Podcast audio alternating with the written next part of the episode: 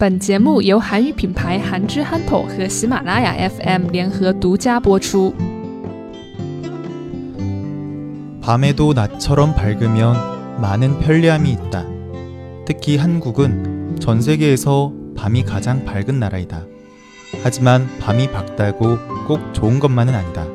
과도하게 많고 밝은 조명 때문에 생기는 빛 공해는 수면 방해, 성장 방해가 생길 뿐만 아니라 암이 생기기도 한다. 네. 기술이 발전하면서 밤에도 낮처럼 활동할 수 있는 그런 환경이 되었어요. 특히 한국은 전 세계에서 두 번째로 가장 밤에도 밝은 나라라고 해요.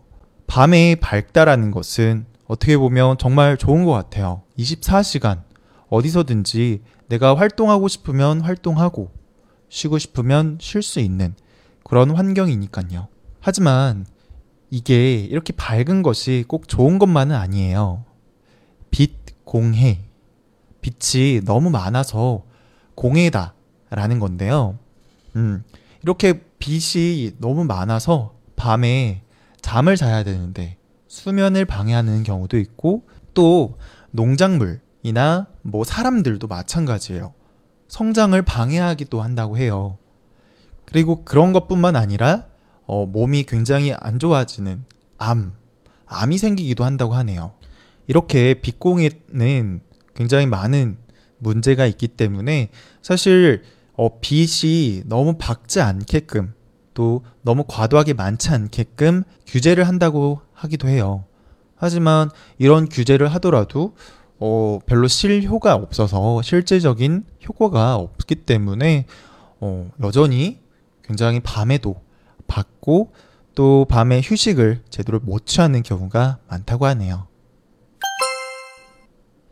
밤에도 낮처럼 밝으면 많은 편리함이 있다. 밤에도 낮처럼 밝으면 많은 편리함이 있다.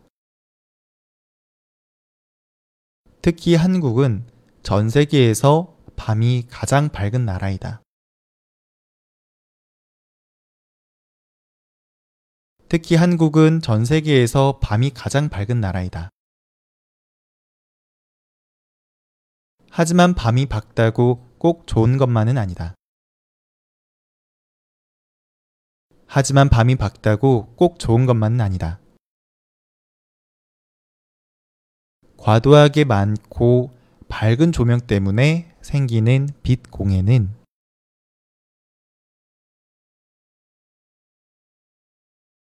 과도하게 많고 밝은 조명 때문에 생기는 빛 공해는 수면 방해, 성장 방해가 생길 뿐만 아니라 암이 생기기도 한다.